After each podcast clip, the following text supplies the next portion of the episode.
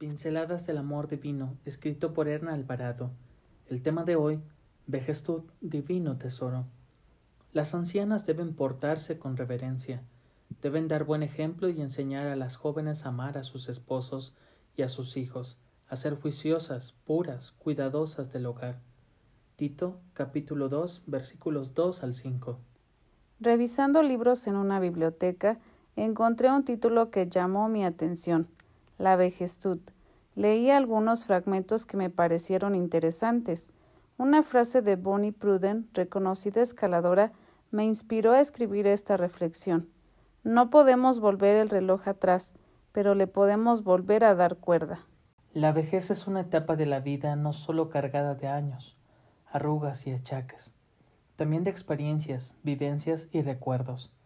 Es cuando la cuenta de los años pasa a un segundo plano, para entrar en el camino nuevo que nos lleva a la espiritualidad, a lo esencial, dejando atrás las cosas banales y superfluas de la vida. Todo esto y mucho más es lo que hace de la vejez una etapa que nos ofrece un caudal de opciones. En la vejez somos conductoras expertas de la vida. Lo físico y lo temporal se desplazan a un segundo plano y nos convertimos en maestras para los que vienen detrás, Siempre he escuchado frases como juventud, divino tesoro. Menospreciaremos el tesoro de los que han pasado por todas las edades del ciclo de vida, convirtiéndose en maestras del bien. Vivimos tiempos en que la gente cree poder comprar la juventud a través de sesiones de spa, clínicas rejuvenecedoras o cremas y aceites. Pero, ¿qué nos ha hecho creer que llegar a viejos es equivalente a ser inservibles?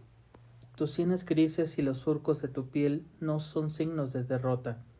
Te convierten en una guerrera triunfadora, te avalan como maestra del bien, te ponen en una condición de guía, orientadora y consejera. Es una posición de privilegio que debes asumir con gratitud y gozo. No te mires en el espejo con molestia pensando que tu compromiso con la vida ha terminado. La juventud no es solo un estado físico, tiene que ver con la actitud. Aprende a vivir con tus años. Aún tienes alas, y si te pones en las manos de Dios, volarás muy alto.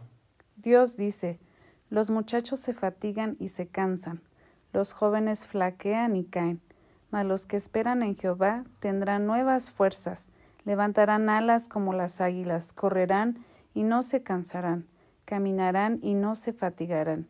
Isaías 40, 30 y 31. Que con la ayuda de Dios puedas disfrutar cada día de tu vida al máximo. Te enviamos un fuerte abrazo, tus amigos Hapnia e Isaías.